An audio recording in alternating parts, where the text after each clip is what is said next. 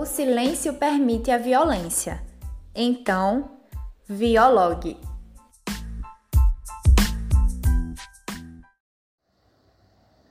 Olá, pessoal. Sejam bem-vindos a mais um podcast do projeto de extensão da Universidade de Pernambuco, em parceria com o Núcleo Estadual de Telesaúde, vinculado à Secretaria Estadual de Saúde de Pernambuco, intitulado Viologue.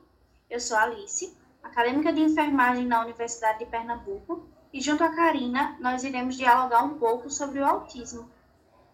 Exatamente. Eu sou Karina, também sou acadêmica de enfermagem na Universidade de Pernambuco, e estive pensando aqui. Alice, será que nossos ouvintes sabem bem o que é autismo? Não sei, Karina, mas iremos discutir um pouco mais sobre isso agora. Segundo o Ministério da Saúde, o autismo, ou transtorno do espectro autista, é um distúrbio do neurodesenvolvimento identificado por manifestações comportamentais, desenvolvimento atípico, déficits na interação social e na comunicação, padrões comportamentais repetitivos e estereotipados, podendo demonstrar um acervo restrito de atividades e interesses. Uma pessoa com autismo pode apresentar sintomas como visão, audição, tato, olfato ou paladar excessivamente sensíveis movimentos corporais repetitivos, apego anormal aos objetos.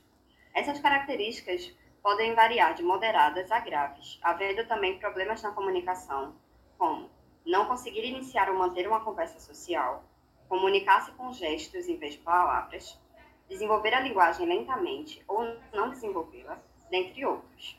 Esses sinais de alerta do neurodesenvolvimento podem ser percebidos nos primeiros meses de vida, sendo o diagnóstico estabelecido por volta de 2 a 3 anos de idade.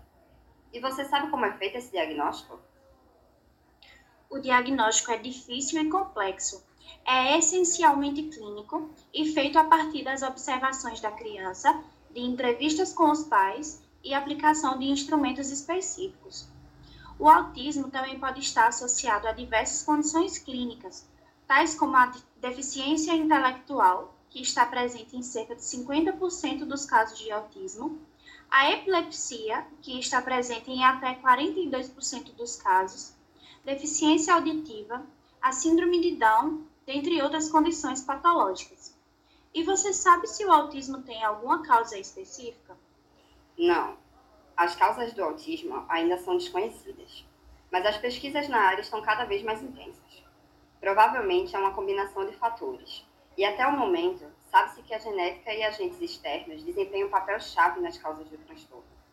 É também importante sabermos que o autismo é uma condição permanente e persistente, ou seja, não há uma cura e os seus sintomas dificilmente são revertidos. Então, não há tratamento para o autismo? Há sim.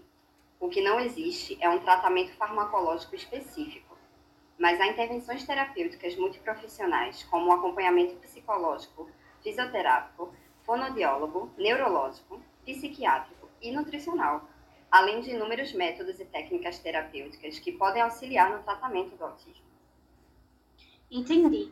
É importante também citarmos que muitas vezes esse diagnóstico e tratamento tornam-se mais difíceis, pois ocorre uma dificuldade de acesso aos serviços de saúde com um perfil específico para essas pessoas, além de também questões como a falta de informação ou até mesmo o negacionismo com relação aos sinais notados na pessoa. É verdade, Alice. E os tratamentos para autismo sempre devem levar em conta as necessidades individuais da pessoa com transtorno, e quanto antes for iniciado, melhor será o prognóstico. Então, logo após o tratamento, as pessoas autistas podem concentrar-se mais em tarefas envolver-se em interações grupais, além de adquirirem mais independência e autoconfiança, certo? Isso mesmo. Todas as terapias propostas favorecem o desenvolvimento da pessoa diagnosticada com autismo. Karina, você sabia que existe uma condição psicológica do espectro autista, conhecida como Síndrome de Asperger? Ela é caracterizada por dificuldades significativas na interação social e na comunicação não verbal, além de padrões de comportamento repetitivos e interesses restritos. Distingue-se do autismo clássico, pois ele não implica atraso global cognitivo ou em termos de linguagem. Que interessante! Nunca tinha ouvido falar sobre essa síndrome. Quais são as principais características da pessoa com síndrome de Asperger? As pessoas com síndrome de Asperger, tipicamente, têm um modo de falar pedante, usam um registro formal, muitas vezes impróprio para o contexto, e também apresentam um QI verbal significativamente mais elevado que o não verbal, além de ter uma certa dificuldade em compreender as mensagens transmitidas por meio da linguagem corporal. Eles não conseguem ler as intenções do outro. O autismo é mesmo diverso. Estou adorando essa nossa conversa. Não sabia de muitas informações. Tenho aprendido bastante. Tem razão. Mas estamos quase chegando ao fim. E para concluir, vamos falar sobre algumas curiosidades acerca do tema. Como o autismo possui alguns símbolos que foram criados para representar a diversidade presente nas pessoas diagnosticadas com o transtorno do espectro do autismo e suas famílias, gerando identificação, inclusão e conscientização contra o preconceito. Que legal, Alice!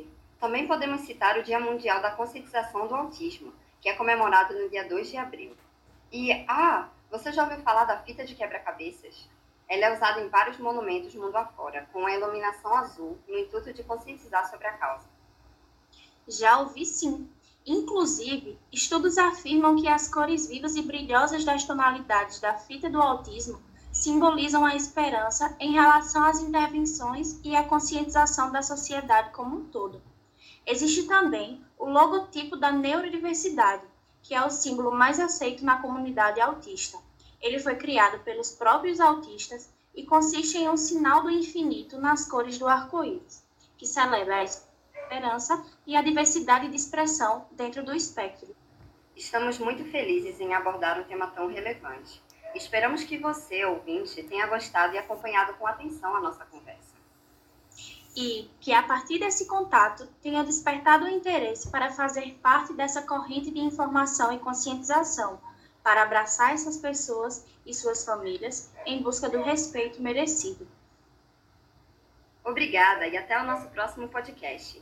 Nos acompanhe nas redes sociais, como nosso Instagram, arroba e fique de olho nos nossos conteúdos.